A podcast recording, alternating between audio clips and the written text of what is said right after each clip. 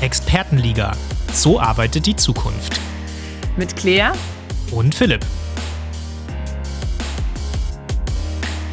Hallo und herzlich willkommen zu unserer heutigen Folge von Expertenliga. So arbeitet die Zukunft. Dem Podcast rund um die Themen Wie wollen und wie werden wir eigentlich in der Zukunft arbeiten. Auf unser heutiges Thema freue ich mich ganz besonders. Im Herbst geht eine Ära zu Ende, die meisten jungen Menschen wissen es vielleicht gar nicht, aber es ist theoretisch tatsächlich möglich, dass auch ein Mann Bundeskanzler wird. Vor Angela Merkel war das sogar ganz üblich. Nach 16 Jahren Angela Merkel, einer Frau an der Spitze eines der wohl mächtigsten Länder der Welt, könnte man fast annehmen, dass eine Frauenquote in der Politik bereits überflüssig ist. Aber ist es wirklich so? Sind Frauen in Führungspositionen in der Wirtschaft, Politik und in der Gesellschaft insgesamt angekommen? Schafft es eine Frau, ein DAX-Unternehmen zu führen? Und brauchen wir dafür wirklich eine Quote? Das und noch vieles mehr möchte ich heute wieder mit der reizenden Claire von Liga Noah besprechen. Hallo, liebe Claire. Hallo, lieber Philipp.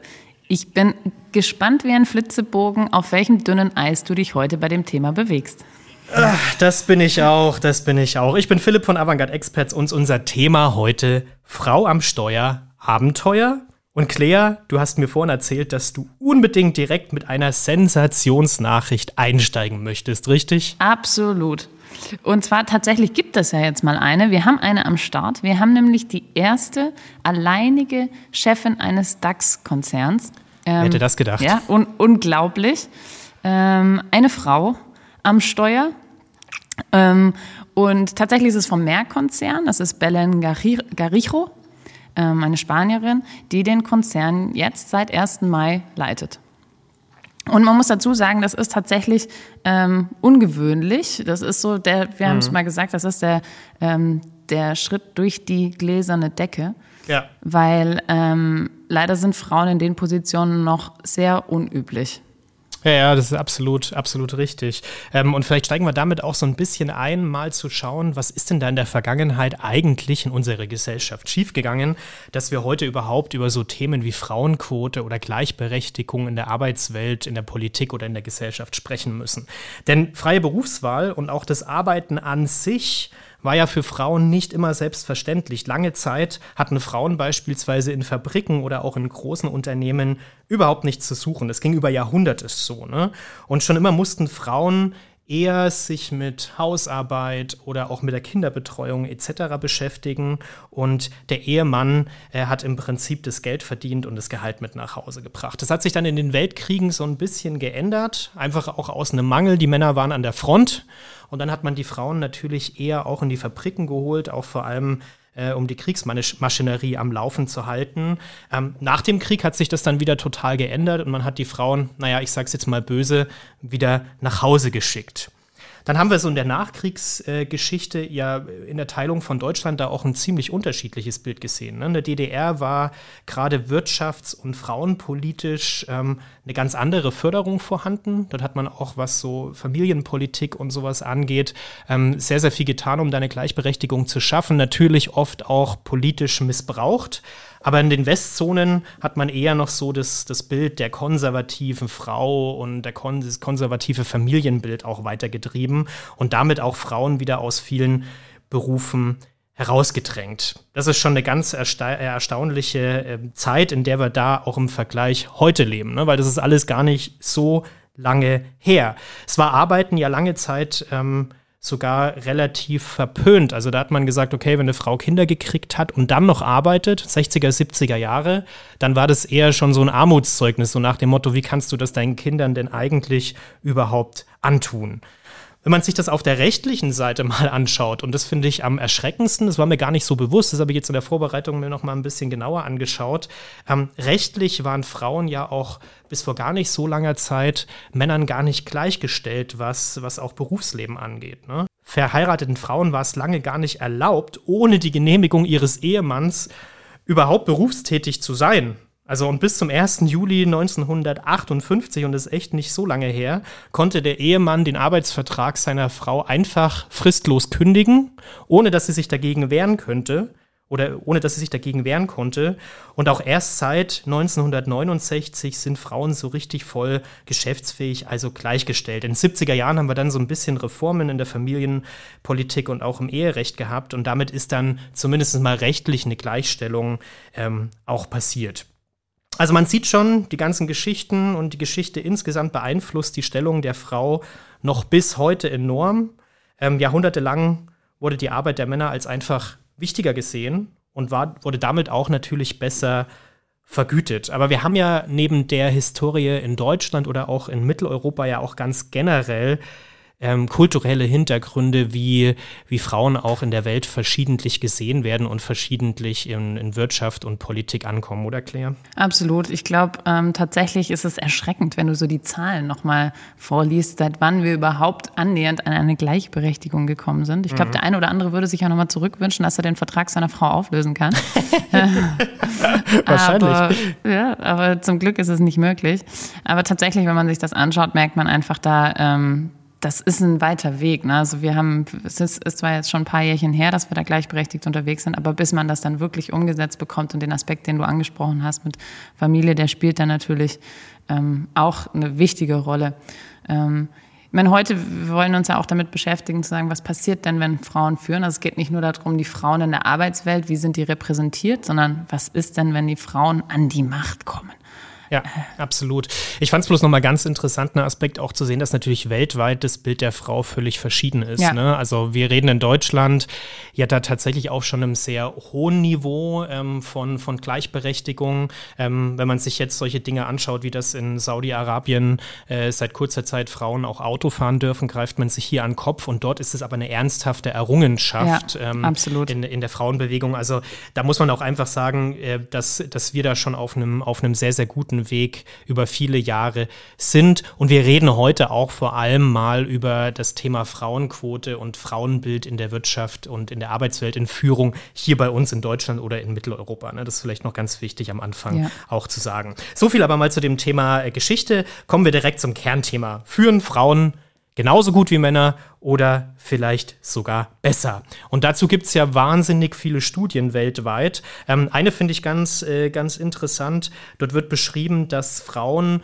beispielsweise politisch Friedensabkommen und auch generelle internationale Verträge humaner und besser verhandeln, als das Männer tun. Oder zumindest ist es besser, wenn Frauen äh, in solchen Verhandlungen dabei sind. Und das finde ich ganz spannend. Und ich habe so ein bisschen überlegt, ähm, ob ich dafür auch in Unternehmen oder vielleicht in meinem privaten Umfeld Beispiele finde. Und mhm. es ist schon tatsächlich so. Also wenn man gemischte Gruppen hat, dann diskutiert man sicherlich auf einer anderen Ebene, vielleicht teilweise auch bisschen respektvoller, vielleicht manchmal auch mit ein bisschen mehr Abstand. Mhm. Und das tut natürlich dem Ergebnis oftmals sehr gut. Hast du solche Erfahrungen auch? Ja, ich glaube tatsächlich, wie du sagst, in so einer Runde, wenn die Männer dominiert ist, ist es eine andere Gesprächskultur, als wenn da eine Frau dabei ist. Ja, genau. Insofern sehe ich das genauso. Und man kann es tatsächlich auch in den unternehmerischen Kontext überführen. Es gibt nicht, mhm. nämlich eine Studie des Verbands Deutsche Unternehmerinnen. Und da wurde mhm. mal untersucht, was denn passiert, wenn Frauen führen, welche Prioritäten sie setzen. Und das passt ja. eigentlich ganz gut zu dem Punkt, den du gerade gesagt hast. Und zwar mhm. ist ein wichtiges Thema für Frauen das Thema Kundenbindung und vor allem gute Beziehungen zu führen. Also eben auch gute Beziehungen zu Mitarbeitern. Und ähm, das, dazu kommen noch Punkte wie, dass Kreativität, Fürsorglichkeit und Teamfähigkeit mhm. Dinge sind, die im mhm. Zentrum stehen. Und natürlich das Thema Vereinbarkeit von Familie und Beruf eine ganz andere Gewichtung hat. Und äh, wenn man dann anschaut, was der Fokus der Männer ist, dann sieht man deutlich, dass es Männern eher um finanzielle Vorteile geht, ja. um sachliche Leistung, um Dienstwagen, um Firmenhandys, also mal plump gesprochen um die Statussymbole äh, mhm. die da eine größere Relevanz haben. Und wenn man das zusammenfasst, dann entsteht einfach auch eine freundlichere, familienfreundlichere Arbeitskultur durch, durch Frauen in der, in der Führungsmannschaft, weil natürlich auch für Frauen das Thema viel relevanter ist oder noch viel spürbarer ist, als das gegebenenfalls für die Männer ist. Ähm, ja. Und man kann natürlich sagen, dass wenn Frauen in der Führungsposition sind, dass das grundsätzlich auch die ähm, Attraktivität als Arbeitgeber fördert weil du einfach mhm. auch dadurch wiederum mehr Frauen anziehst und deswegen auch ein positiveres Branding der, ähm, des Unternehmens hast. Jetzt kann man sagen, weil du auch gesagt hast, naja, in so, in so Verhandlungen haben Frau, spielen Frauen eine Rolle, ähm, vor allen Dingen, wenn es eben darum geht, ähm, gute Beziehungen aufzubauen. Bei uns mhm. geht es in der Wirtschaft ja aber auch um Geld. Es geht ja auch darum zu verstehen, welche Leistung bringen denn Frauen. Und ähm, tatsächlich gibt es da auch eine interessante Studie ähm, von der ILO. Und die hat mhm. gezeigt, dass ein höherer Anteil von Frauen in Führungspositionen tatsächlich die Unternehmensperformance verbessert. Also ja.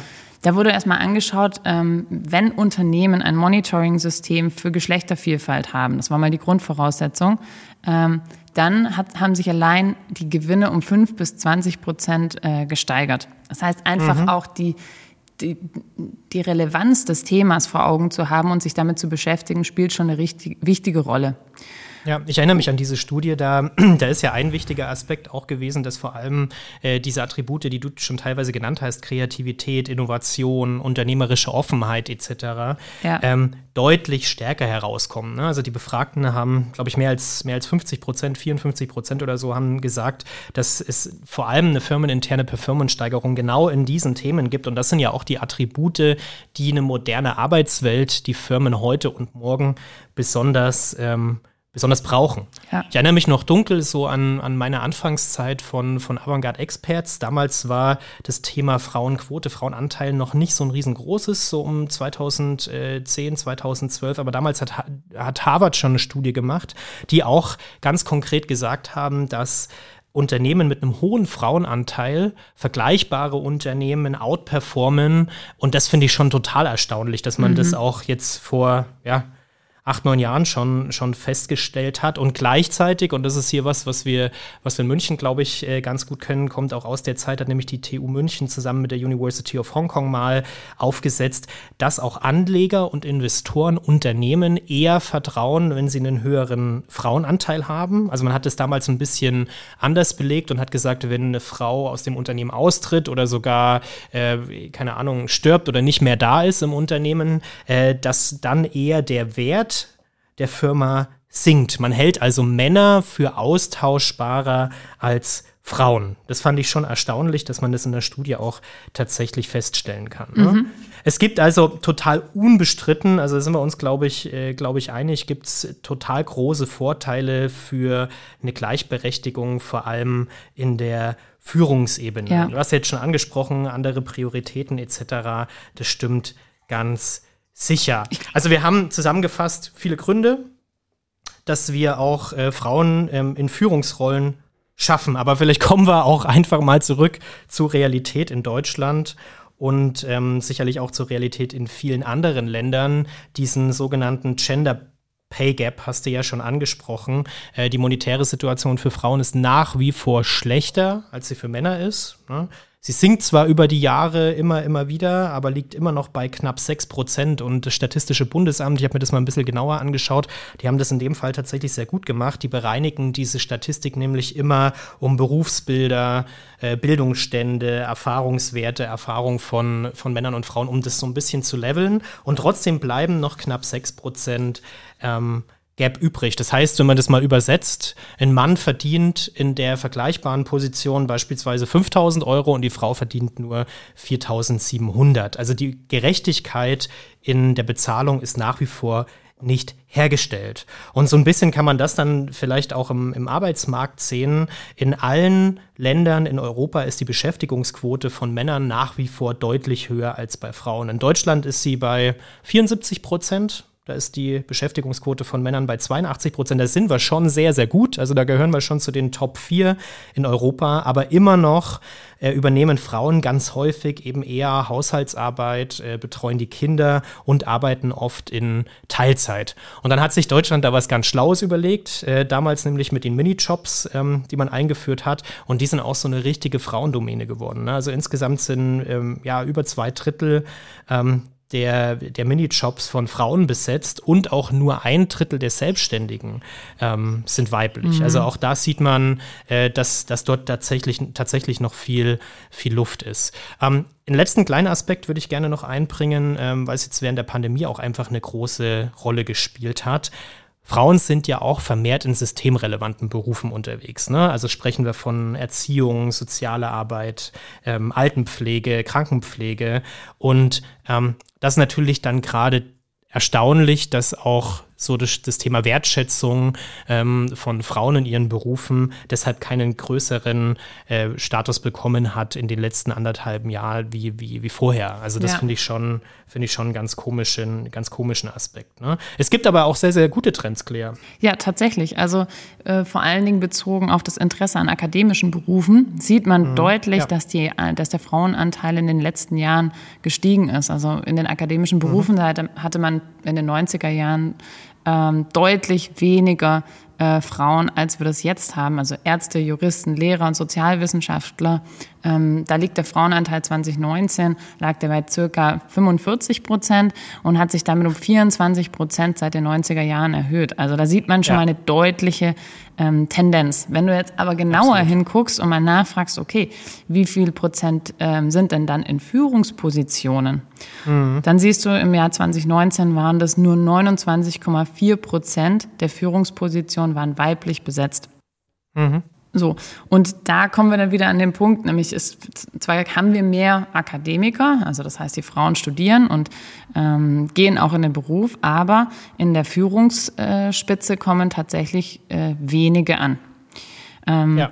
Und man sieht auch, und das finde ich tatsächlich erschreckend, dass sich dieser Wert seit 2010 nur wenig verändert. Ja? Und mhm. wenn du mhm. dir den EU-Schnitt anguckst, dann sind wir da bei 31,4 Prozent. Also das heißt, wir in Deutschland sind noch schlechter unterwegs als der EU-Schnitt.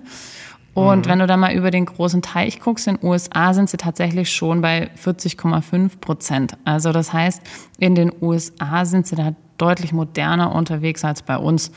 Und ja. wenn du da mal reinzoomst, so in unsere großen gut deutschen Konzerne, zum Beispiel schön bei euch in München, BMW, ja, ähm, ist natürlich auch eine Männerdomäne. Ja, da hast du acht Personen im Vorstand und davon eine Frau.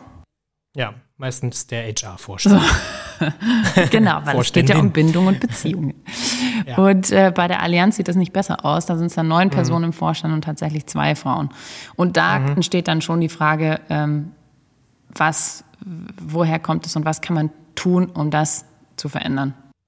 Absolut. Wir wollen uns aber ja heute nicht nur über den zweifelsohne vorhandenen Sinn von Frauen in Führungspositionen unterhalten, sondern auch, ob man denn mit einer Frauenquote wirklich etwas dazu beitragen kann, dass wir irgendwie Frauen schneller oder besser in Verantwortung bekommen. Ne? Und da ist ja die juristische Lage auf der einen Seite ganz spannend. Äh, du hast gerade schon gesagt, die Konzerne, ähm, die börsennotierten Konzerne vor allem, tun sich da nach wie vor schwer. Jetzt gab es da 2016 ja auch ein Gesetz dazu, nämlich dass die Aufsichtsräte in den börsennotierten Unternehmen mal mindestens 30 Prozent von Frauen besetzt sein müssen. Und es müssen die Unternehmen im Zuge von Neubesetzungen dieser Aufsichtsratspositionen umsetzen. Jetzt gibt es aber, Claire, seit diesem Jahr da auch eine gesetzliche Veränderung oder nochmal eine Neuerung dazu, ne? Ja, tatsächlich. Ich glaube einfach, es war bisher ein, äh, ein Versuch, das Thema äh, mhm. aufs Tableau zu rufen, aber der äh, Versuch hat nicht ausgereicht. Und deswegen ähm, ging, ging, war dieses Jahr wurde ein Gesetzesentwurf verabschiedet, der sagt, dass in Vorständen börsennotierter und paritätisch mitbestimmter Unternehmen mit mehr als 2000 Beschäftigten und mit mhm. mehr als drei Vorstandsmitgliedern mindestens eine Frau sitzen muss.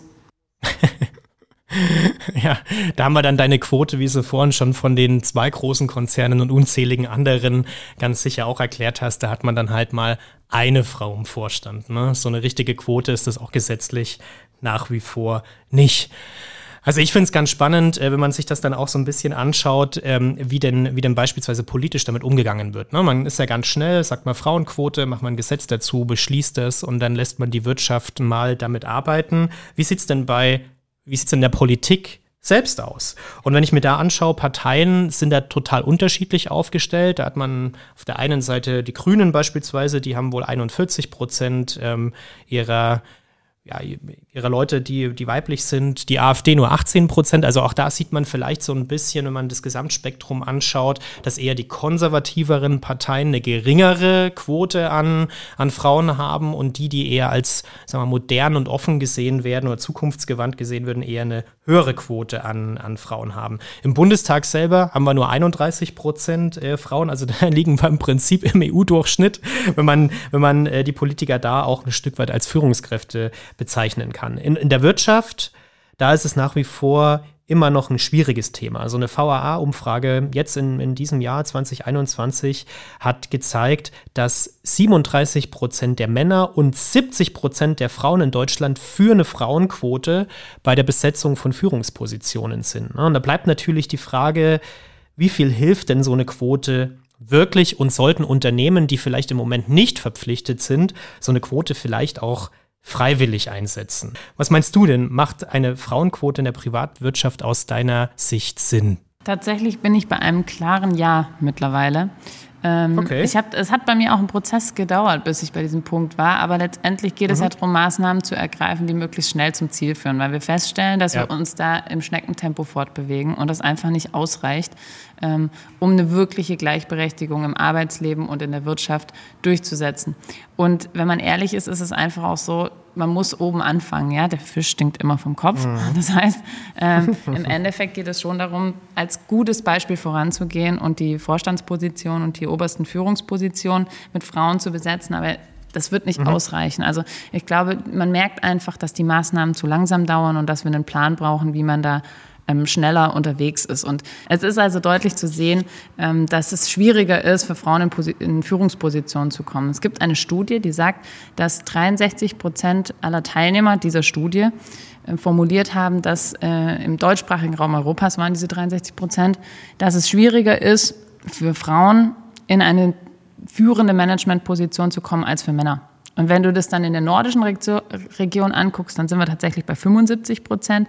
Und mhm. im südlichen Europa sind 86 Prozent. Also das heißt, in, mal blöd gesagt, in unseren Breitengraden äh, sagen 63 Prozent ist es schwieriger für Frauen und ähm, im nordischen Raum und tatsächlich dann in, in, Südeuropa ist das noch ausgeprägter. Und die Frage ist, ja. wie kann man diesen, wie kann man das durchbrechen? Und da ist die Frauenquote natürlich ein, eine gute Option.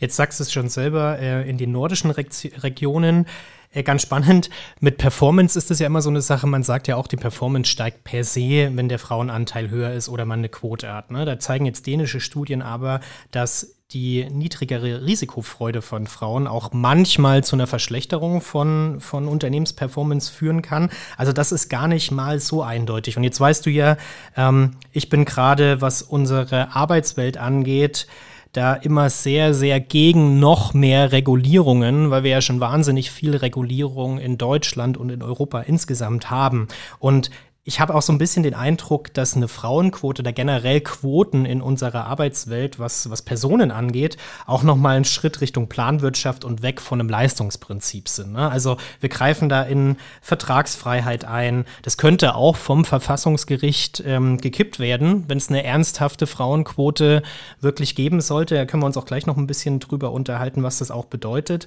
Und Unternehmen sollten und müssen auch die Freiheit haben, einzustellen, wen sie denn eigentlich wollen aus meiner Sicht. Ich verstehe deine Perspektive da total, weil im Endeffekt ist es für uns alle immer schwierig, das perfekt auszubalancieren. Aber das Problem ist, du musst halt irgendwo gleiche Eingangsvoraussetzungen schaffen. Ja, du musst die Möglichkeit geben, dass Frauen auch in eine Führungsposition kommen können und dass man den Frauenanteil deswegen auch stärkt. Insofern, ähm, es gibt ja. auch eine Studie von Harvard, ähm, weil wir vorhin mhm. auch beim Thema ähm, Führungskompetenz waren, die auch nochmal belegt, dass Frauen tatsächlich mehr Führungskompetenzen haben. Also in 84 Prozent der Führungskompetenzen sind Frauen effizienter.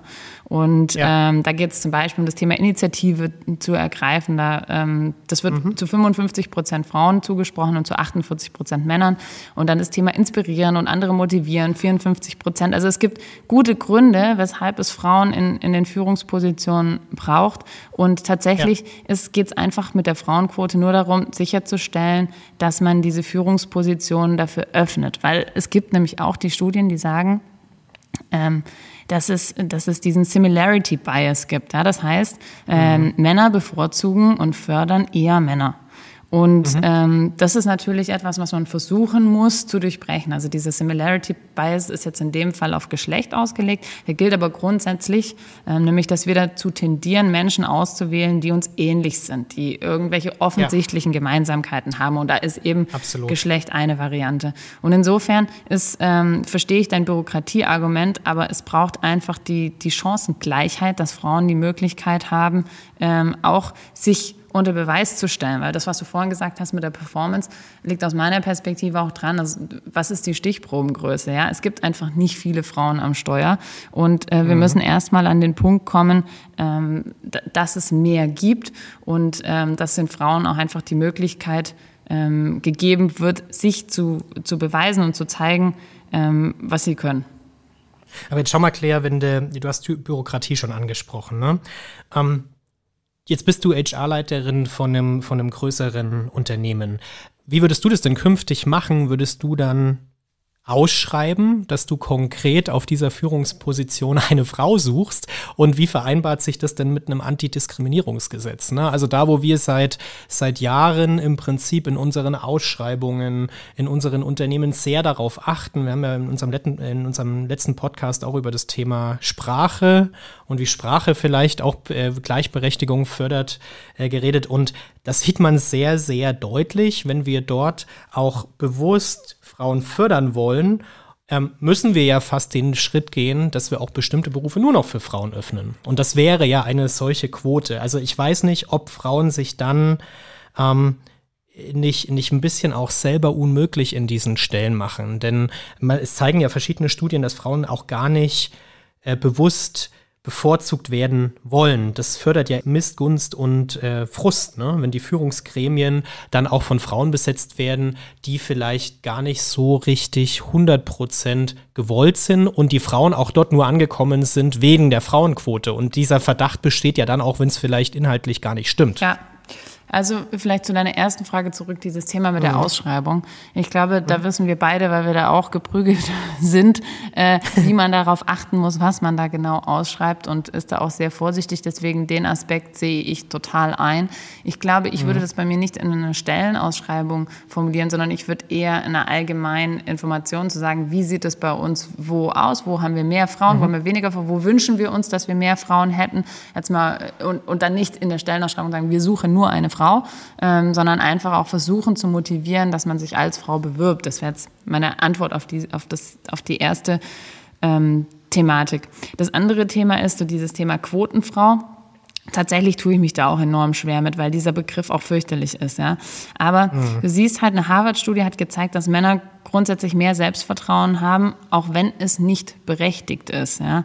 Und dass bei Frauen das Selbstvertrauen oft nicht so sehr ausgeprägt ist. Und es, so eine Quote führt natürlich auch dazu, dass mal die Leisen nach vorne kommen. Ja? Und dass diese, diese laute Herrschaft der, der Herren in dem Fall ähm, an der Stelle auch durchbrochen wird. Und deswegen, ich, äh, es ist ein radikales Mittel. Und die Frage ist, wie radikal setzt man es ein? Aber grundsätzlich braucht es einen, einen, einen Durchbruch an der Stelle, weil wir uns, weil wir sonst nicht vorwärts kommen.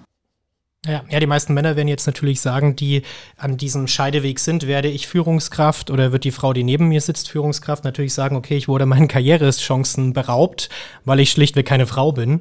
Und ähm, ich finde, dass man dieses Argument schon auch hören sollte, weil ich kriege jetzt ab und zu, auch so aus dem Bekanntenkreis, immer mal gesagt, Mensch, jetzt wart ihr als Männer in der Vergangenheit dran, jetzt sind auch bei mir Frauen dran.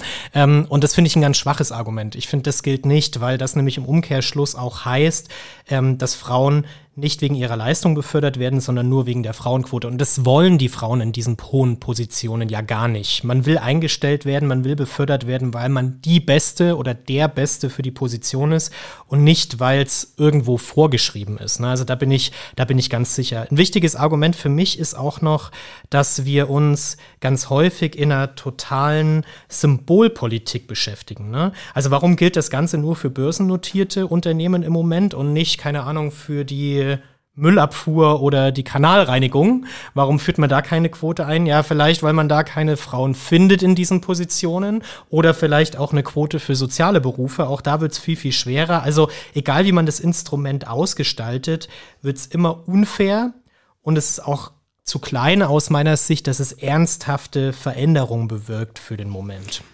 Ich glaube, also den Punkt, den du ansprichst, finde ich auch gut. Grundsätzlich könnte, könnte, man ja überlegen, wie man mehr Frauen zur Müllabfuhr bekommt. Ja? Und man kann sich auch die Frage stellen, wie bekommt man mehr Männer in äh, die Kindertagesstätten oder in den ja. Lehrberuf?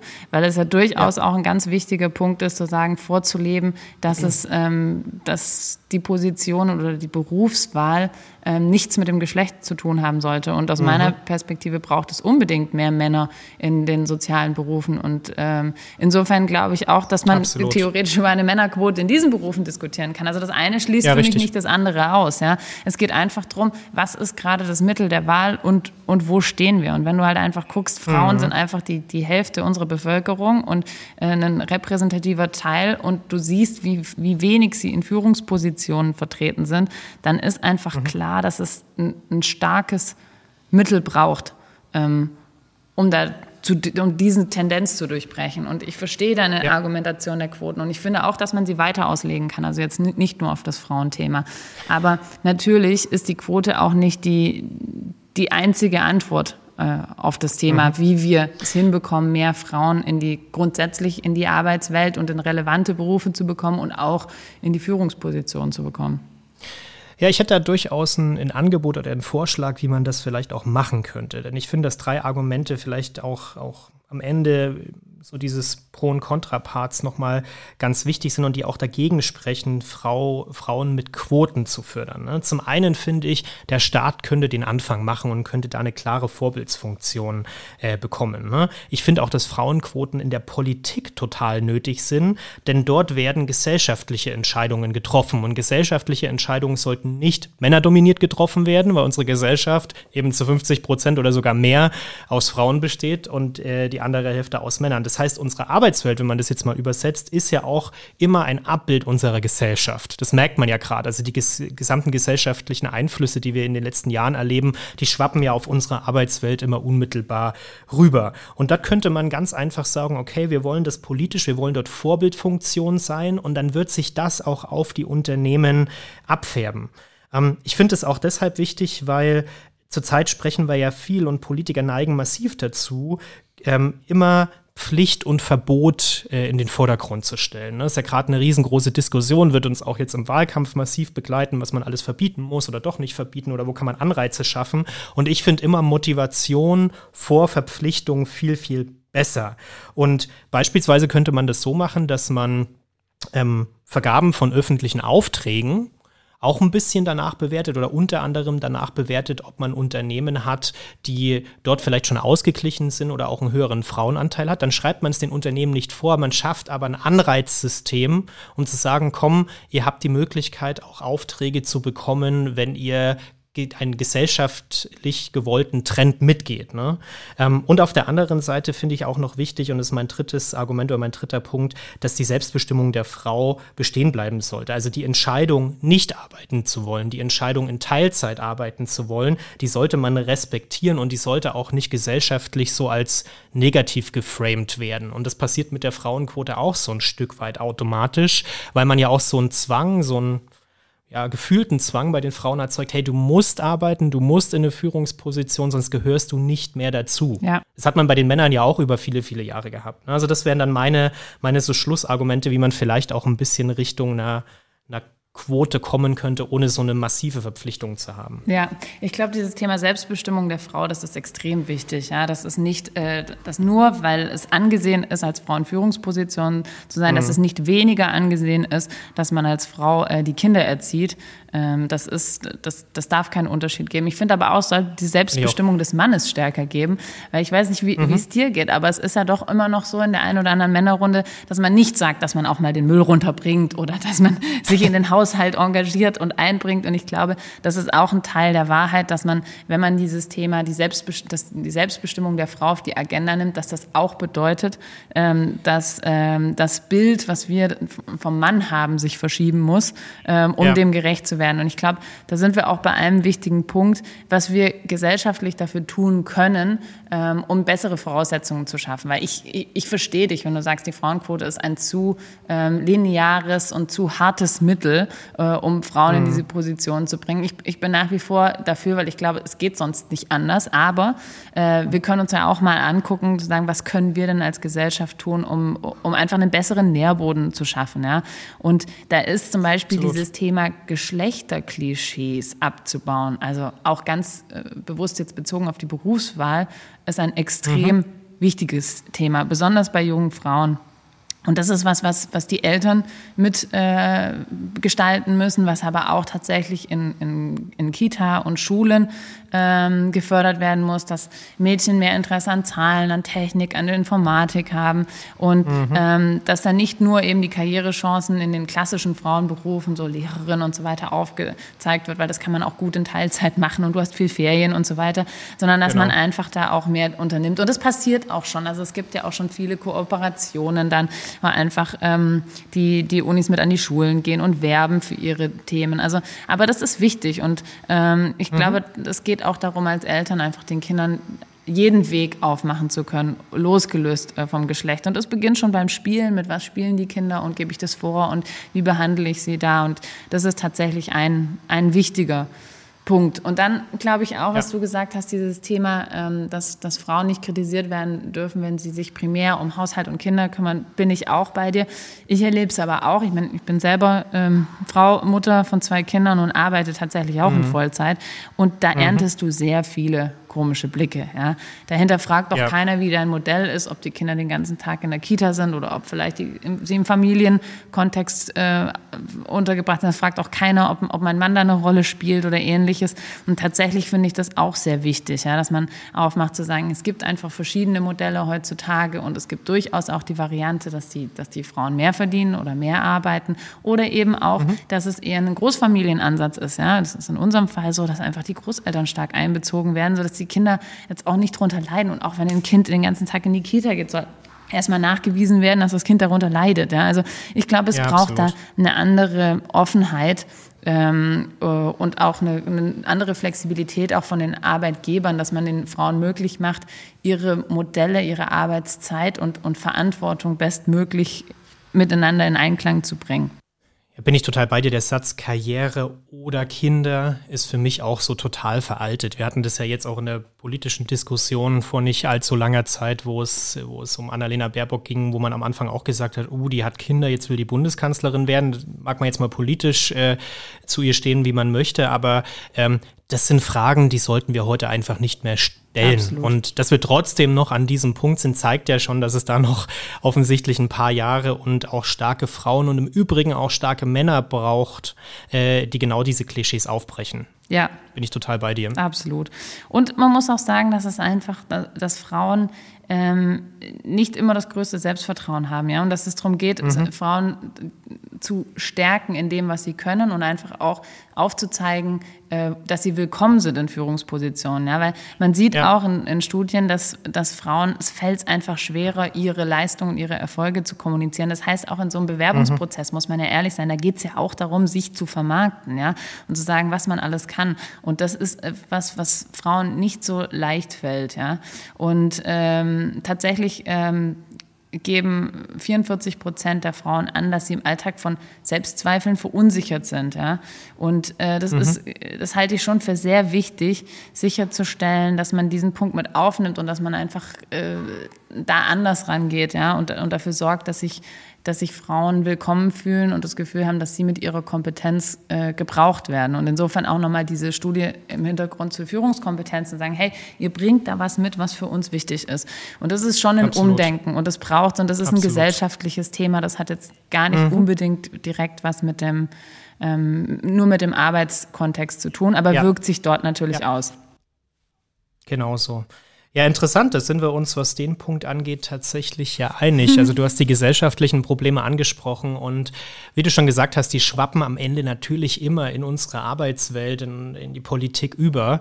Ähm, aber es, wenn wir uns eher um diese gesellschaftlichen Probleme kümmern, dann bin ich überzeugt davon, dass es keine Diskussion ist, die noch sehr, äh, sehr lange geht. Vor allem auch deshalb, weil wir uns als, und da spreche ich jetzt mal als Unternehmer, wir können es uns als Unternehmer gar nicht leisten, Frauen aus Führungsrollen oder aus bestimmten Berufen auszuschließen. Mhm. Ist einfach nicht mehr möglich. Wir haben einen Fachkräftemangel, wir haben einen Mangel an, äh, an sehr, sehr gut ausgebildeten äh, Leuten und da, da, kann es einfach keine Rolle mehr spielen, ob es Frau oder Mann ist, ob es Teilzeit oder Vollzeit ist, ob es vielleicht auch am anderen Ende der Welt passiert. Das können keine Kriterien in der Zukunft mehr sein. Wir wollen die besten Leute auf den Positionen und da können wir als Unternehmer schlicht keine Unterschiede machen, ähm, welches Geschlecht, welche Einstellung, welche Religion. Also all diese Dinge können in der Zukunft keine wesentliche, äh, keine wesentliche Rolle mehr spielen. Ich denke, deshalb erledigt sich das Thema auch in absehbarer Zeit von ganz allein und braucht diese strenge Quote heute nicht. Ja, ich glaube, das, das wäre natürlich für uns alle der Best Case, dass wir diese mhm. Quoten gar nicht einführen müssen. Wir haben äh, auch zum heutigen Thema eine Expertin zu uns eingeladen. Und zwar gerade, wenn es mhm. darum geht, zu sagen, welche Maßnahmen können wir denn ergreifen, um die Entwicklung der Frau in, im Unternehmenskontext, in der Arbeitswelt zu unterstützen. Und das ist die Barbara Lutz, die ist Geschäftsführerin und Inhaberin des FKI, des Frauenkarriereindexes. Also eine echte Expertin in dem Gebiet und wir sind cool. gespannt, was sie uns zu sagen hat. Es gibt natürlich eine unendliche Anzahl von Maßnahmen und wir alle kennen das Problem herauszufinden, was wirklich funktioniert. Und eine der Grundvoraussetzungen ist, sich tatsächlich mit Zahlen, Daten, Fakten auseinanderzusetzen. Und wie jetzt Charles Drucker eben sagt, if you can measure it, you can manage it. Und auch bei dem Thema Frauen in Führung ist das einfach eine große Wahrheit. Bei den Maßnahmen sehen wir eben, dass wir sehr oft vermeiden, ihre Wirkzusammenhänge wirklich zu messen. Also können wir im Unternehmen nachvollziehen, hat es mehr Frauen in Führung gebracht oder nicht. Ähm, und da ist es tatsächlich so, dass wir einen sogenannten Lebenszyklus der Maßnahmen sehen. Also das, was heute funktioniert, muss es morgen nicht mehr tun. Gleichwohl ist es schon so, dass Maßnahmen, die eine hohe Verbindlichkeit haben, also tatsächlich Handeln erfordern, besonders erfolgreich sind. Dazu gehört äh, zum Beispiel ähm, nicht allgemein formulierte Mentoring-Programme, sondern klare Sponsoring-Programme, was bedeutet, dass äh, die Person, die Frau, deren Mentor ich bin, ich auch mir darüber Gedanken machen muss, wann diese den nächsten Schritt macht und äh, damit eben auch eine hohe Verbindlichkeit schafft. Oder zum Beispiel bei den ganzen Unconscious Bias Trainings wir eben auch darauf achten, dass wir Momente schaffen, wo sich das Verhalten auch ändern muss. Also zum Beispiel Vier-Augen-Gespräche bei Einstellungspositionen. Und dann wird auf einmal aus ähm, allgemeinen ich sage mal ein bisschen ketzerisch, netten Kulturmaßnahmen eben eine hohe Verbindlichkeit und eine echte Wirkung in der Frage, wie es gelingt, Frauen in Führung zu bringen. Ähm, das schafft auch eine höhere Zufriedenheit ähm, und verhindert auch so ein bisschen die Debatte, na ja, das funktioniert alles nicht und die Frauen wollen nicht. Nein, wenn man die richtigen Maßnahmen ergreift, wenn man die richtigen Dinge tut, mit der nötigen Konsequenz, aber eben auch äh, Nachhaltigkeit, dann kann es sehr wohl gelingen, was zu erreichen.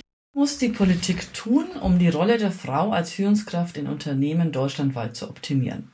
Naja, zuallererst muss die Politik natürlich auch Vorbild sein und dafür sorgen, dass Frauen in Führungspositionen in den eigenen Parteien, in den eigenen Gremien den Raum bekommen, die Wertschätzung bekommen, ähm, die ihnen auch zusteht und man nicht immer wieder beobachten kann, dass Frauen dann doch ähm, sehr schnell aufgerieben sind und eben dann auch keine Lust mehr auf die Spielchen oder die verschiedenen Verhaltensweisen haben. Wir sprechen oft über Rollenvorbilder und das gilt in der Politik mit dem entsprechenden Medien äh, Awareness, die dahinter steht, natürlich nochmal sehr, sehr, sehr viel stärker. Ähm, auf der politischen ähm, Ebene im Sinne von welche Art von Nivellierungen Gesetze können ergriffen werden, ist bestimmt das FIPO-Gesetz erstmal ein Anfang, um eben auch eine Verbindlichkeit nochmal zu schaffen. Natürlich kann man diskutieren, dass es in die unternehmerische Freiheit eingreift. Das tut es ganz klar, aber eben auch nach einer langen Zeit von Hinwarten. Und wir sehen schon, dass die Unternehmen jetzt extrem äh, stark, sehr fokussiert und ähm, auch mit einem richtigen Anspruch in das Thema reingehen und hier Veränderungen wollen. Trotzdem ist es auch wichtig, über die Rahmenbedingungen nachzudenken. Und wir haben uns jetzt sehr lange Jahre tatsächlich auf die Kindergärten fokussiert.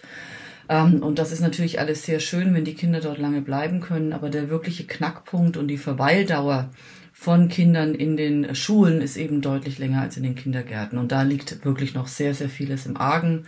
Eben auch in der Frage, habe ich abend, nachmittags eine Betreuung oder eben auch Schule? Und das ist ein großer Unterschied, ob die Kinder aufbewahrt werden oder tatsächlich noch beschult werden. Ähm, ich bin gespannt. Ich gehe davon aus, dass die jungen Politikerinnen die wir jetzt äh, alle kennengelernt haben, mit Kindergartenkindern auch in die Schulzeit hineingehen und möglicherweise das zu einer weiteren Debatte zu diesem sehr, sehr wichtigen Thema führt. Was aber genauso wichtig ist, ist, dass wir den Frauen eine Entlastung geben. Äh, wir sehen, dass wir gesetzlich die Möglichkeit haben, ein Jahr in Elternzeit zu gehen bis zu drei Jahren. Und äh, im Augenblick ist es so verfasst, dass sich die Frau ja eigentlich oder die Familie, das betrifft ja auch Männer, dagegen entscheiden muss, diese Zeit zu nehmen. Und äh, das hinterlässt natürlich auch ein schlechtes Gefühl, weil ich habe ja das Angebot, das zu tun und das ist mit Sicherheit auch gut gemeint, aber die Entscheidung der Frauen, dieses Angebot nicht zu nutzen und eben nach einigen Monaten wieder zurückzukommen, was oftmals für eine Karriere auch durchaus förderlich ist, erfordert eben, dass man sich gegen ein Angebot entscheidet. Und darüber sollte man auch mal nachdenken, was das eigentlich in der Psychologie bedeutet. Und auch in der Wahrnehmung, äh, wenn Frauen diesen Schritt gehen. Und ganz klar, Karrieren gelingen dann, wenn man tatsächlich an den Themen dranbleibt äh, und für die Frauen eine Umgebung schafft, die ihnen äh, die Möglichkeit gibt, sowohl sich um Familie äh, zu kümmern, aber eben auch ihren Karrierewunsch zu leben. Und was wir nicht unterschätzen dürfen in Deutschland, wir haben wenige Kinder und wenige Frauen in Karriere. Ähm, es geht eben nicht nur um diese Thematik der Kinder, sondern auch um die Frage, habe ich eine Aufgabe, die sinnstiftend ist und für die mich tatsächlich auch inhaltlich weiterbringt. Das ist für Frauen, aber auch für die junge Generation der Männer zunehmend wichtig. So, also Frau Lutz hat uns also aufgezeigt, dass es tatsächlich noch das eine oder andere zu tun gibt, sowohl in Politik als auch im unternehmerischen Kontext, damit wir endlich mhm. mehr Frauen am Steuer haben. Ja, absolut. Claire, machen wir doch mal einen Strich unter das heutige Thema. Deutschland ist eines von vielen, vielen Ländern, das tief im Fachkräftemangel steckt. Wirtschaft, Politik und Gesellschaft können sich überhaupt nicht leisten, sehr gut ausgebildete Frauen aus welchen Gründen auch immer auszuschließen. Ne? Die Entwicklung der letzten Jahre zeigt auch deutlich, dass die Arbeitswelt das auch, naja, endlich verstanden hat. Neben Vereinbarung von Beruf und Familie, da haben wir heute drüber gesprochen. Übrigens eben auch für beide Geschlechter, das hast du vorhin angesprochen, finde ich auch einen ganz wichtigen Aspekt, werden nun auch so die bisherigen, naja, männerdominierten Berufe mehr geöffnet und auch bewusst für Frauen attraktiver gestaltet. Und das ist eine total richtige Richtung. Ich glaube, wir tun gut daran, nun auch flächendeckend den Weg zu Gleichberechtigungen und mehr Frauen in Führungspositionen zu gehen. Das sind wir, glaube ich, auch eigener Meinung. Ähm, das tut auf der einen Seite unserer Gesellschaft gut und führt eben auch nachweislich zu besseren Ergebnissen, wenn Führung männlich und weiblich besetzt ist. Aus meiner Sicht lösen sich ähm, die Knoten da in den in den nächsten Jahren von ganz alleine, äh, von ganz alleine, also diese Knoten, die wir auch in den letzten Jahrhunderten angesammelt haben. In 10 bis 15 Jahren wird kaum noch jemand über eine Frauenquote in Deutschland sprechen. Ob da eine gesetzliche Quote heute ernsthaft mehr Geschwindigkeit in die Gleichberechtigung bringt, das bleibt offen. Die Diskussion darüber werden wir sicherlich noch eine ganze Zeit lang haben. Was meint ihr dazu? Gibt es in euren Unternehmen eine Frauenquote und ist die aus eurer Sicht denn überhaupt nötig? Lasst uns gerne mal einen Kommentar oder eure Meinung da. Wir freuen uns natürlich sehr über euer Feedback. Ansonsten hören wir uns bald wieder in der nächsten Folge dann zum Thema Innovation. Kleiner Ausschnitt noch. Heute findet übrigens der Digital Experts Talk statt. Da zum Thema Motivation und Mindset. Also schaut gerne auf der Website mal vorbei. Da könnt ihr euch da noch einen Platz sichern. Bei unserem Podcast gibt es keine Quote, liebe Claire, aber dafür viel, viel Spaß auf Augenhöhe. Vielen Dank dir dafür heute wieder. Hat mir wahnsinnig viel Spaß gemacht und so muss das auch sein. Claire, schönen Tag dir und wir hören uns bald wieder. Schön war's. Bis zum nächsten Mal. Tschüss. Bleibt gesund und vor allem mutig. Bis zum nächsten Mal. Ciao.